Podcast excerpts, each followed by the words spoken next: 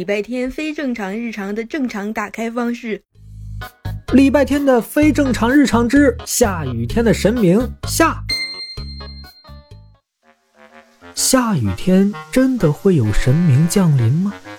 普通人要去验证这件事儿是无从下手的，但礼拜天不是普通人。中午吃完饭，趁着午休时间，他就争分夺秒地跑到昨天听到八卦的操场边的草地上。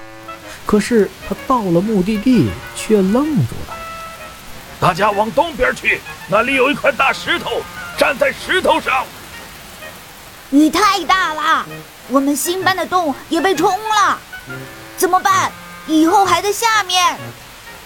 对人类来说不算太大的雨，对昆虫们来说有可能就是洪荒之灾啊！昨天还是清新干净的草丛，现在已经泥泞不堪，蚂蚁们四处逃散，蟋蟀被雨水打湿了身体，艰难地向高处跳跃。显然，现在不是打听八卦的好时机。礼拜天四处看看，然后扔了伞，去远处捡来些树枝，架在草丛里。蚂蚁们立刻爬上去。啊啊啊！得救了！可是这些树枝不够，我们蚂蚁家族有成千上万只。你们的洞穴在哪儿？啊，那边，那片蝴蝶兰花丛下面。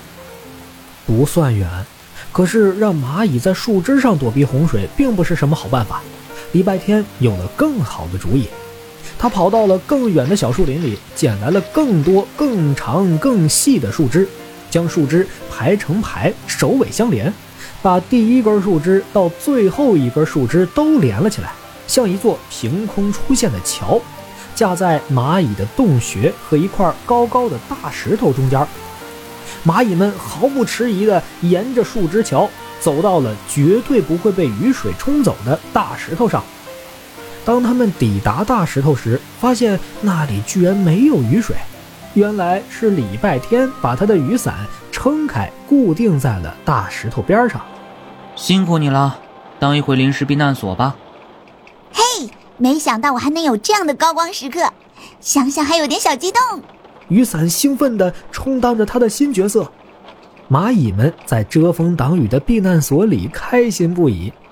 树枝桥让更多的昆虫来到了大石头上，也带来了更多的消息。蟋蟀气喘吁吁地说：“樟树那边有一窝刚出生的小鸟掉下来了。”瓢虫筋疲力尽地说：“小树林里有只松鼠受伤了。”礼拜天抹了把脸上的雨水。先去了大樟树下，那里果然有一个湿漉漉的小鸟巢，里面有三只湿漉漉的小雏鸟，凄惨地叫着。风刮下来的呀，那就暂时换个地方吧。礼拜天把小鸟巢放在一个不太高，但是绝对牢固的树杈上，还用树枝固定了一下。接着去小树林，找到了那只前爪受伤的松鼠。我没带创口贴，你能等到我放学了再来给你包扎吗？谢谢，我会报恩的。不用了，你们松鼠的报恩我已经领教过了。但是，请你帮我转告一句话吧，给你们松鼠王，别跟蜜蜂抢地盘了。你认识我们老大？啊，不巧的是，蜜蜂那边的公主我也认识。把松鼠送回干燥的树洞，礼拜天又随手在沿途的草地上扔了些树枝。从积水的水坑中捞起两只翅膀被打湿的蝴蝶。等他回到草丛时，那个雨伞下的临时避难所里已经有不少昆虫动物了。大家正你一言我一语的聊着天儿。原来是真的，下雨天会遇见心软的神明。对呀，对呀，从天而降，突然就出现了，大家都得救了。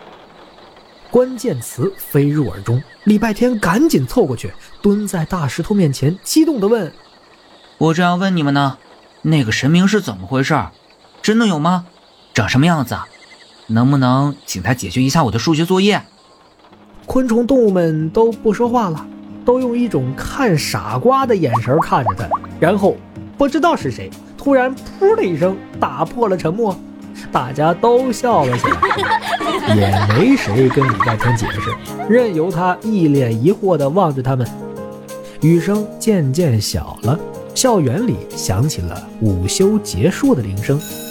除了昆虫动物们，谁也不知道这个美妙的午后曾经有神明降临过。